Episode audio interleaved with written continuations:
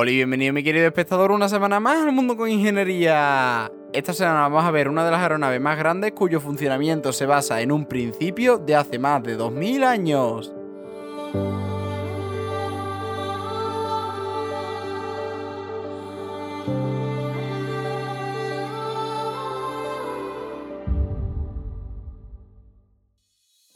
Bienvenido a otro episodio más y es que ya hemos vuelto y he regresado, es que he tenido unas semanas muy liado, pero por fin ya estamos aquí para contarte otro tema de la ingeniería muy interesante. Hoy de lo que vamos a hablar y de lo que vas a aprender es del simple funcionamiento de una de las aeronaves más grandes jamás creadas, que son los Zeppelins.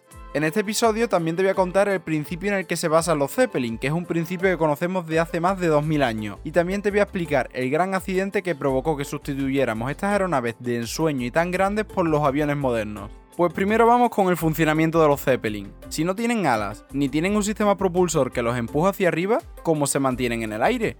La respuesta a esta pregunta nos la dio Arquímedes hace más de 2000 años, y es el principio de Arquímedes. Este principio nos dice que cualquier cuerpo sumergido en un fluido sufre una fuerza hacia arriba igual al peso del fluido que está desplazando. Ahora mismo no habrás entendido esto, pero es muy sencillo de entender. Imagínate una bola, una bola de plástico hueca que cogemos y la sumergimos en agua. Cuando nosotros sumergimos esa bola, el volumen que ocupa esa bola es el volumen desplazado de agua que está moviendo. Todo ese volumen que está desplazando la bola, que es igual al volumen que tiene la propia bola, empuja a la bola hacia arriba con la misma fuerza que el peso del volumen que ha desplazado de agua.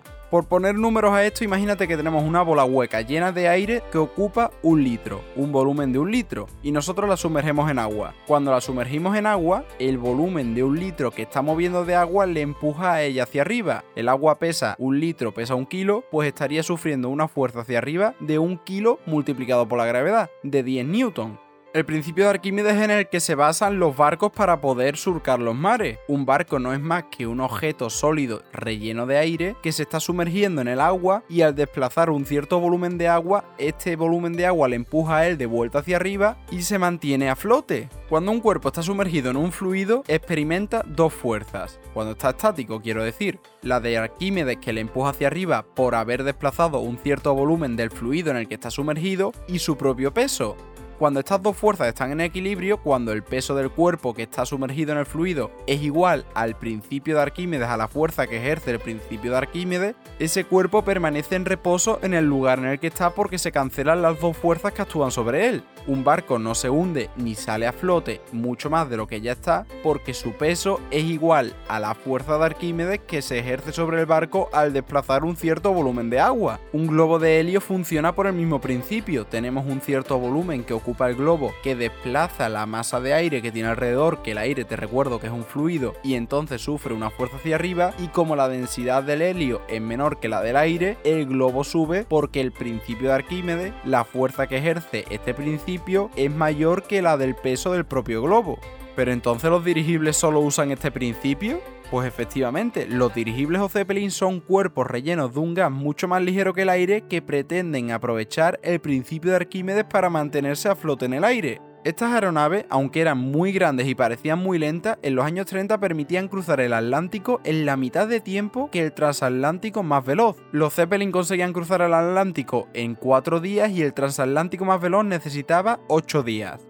Pero, ¿y qué gas utilizaban los Zeppelin para mantenerse a flote en el aire que fuera incluso más ligero que el aire? Pues en esa época los Zeppelin estaban rellenos de hidrógeno, que es el gas más ligero que conocemos, pero los modernos utilizan helio. ¿Y por qué los modernos utilizan helio en lugar de hidrógeno si el hidrógeno es más ligero que el helio? ¿Hemos retrocedido en tecnología? Esto no tiene mucho sentido. Pues desde el punto de vista del peso, claro que no. El hidrógeno siempre va a ser mejor que el helio en términos de peso. El problema del hidrógeno es que aunque sea más ligero, es muy, muy inflamable. Y por eso los Zeppelin dejaron de usarse por un accidente relacionado con este tema.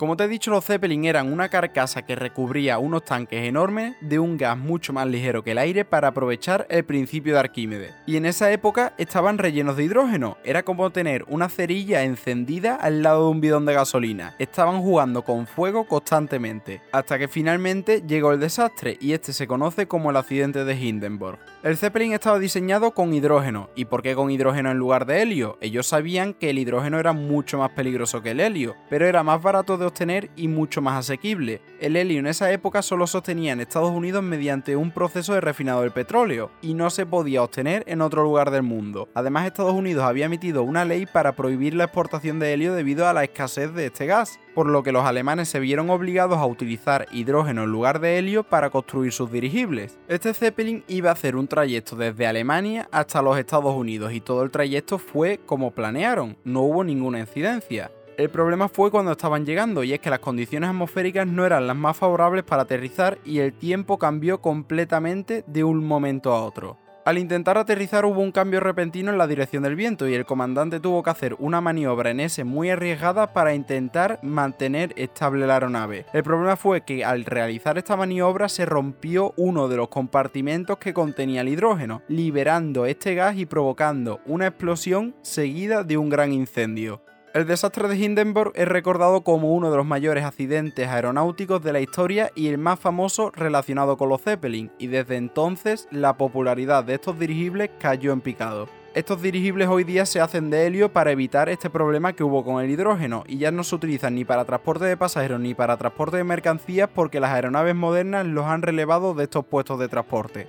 Y ya por último, antes de acabar este cortito episodio, te voy a hacer un breve resumen de lo que hemos aprendido para que no se te olvide y se te queden las ideas clave para siempre. El principio de Arquímedes nos dice que nosotros al sumergir cualquier cuerpo en un fluido, este sufre una fuerza hacia arriba igual al peso del fluido que está desplazando, igual al peso del volumen del fluido que está moviendo tú que me estás escuchando ahora mismo estás rodeado de aire y estás sufriendo el principio de Arquímedes que ejerce el volumen de aire que tú estás desplazando por estar ahora mismo en tu habitación o en la calle o en cualquier lugar.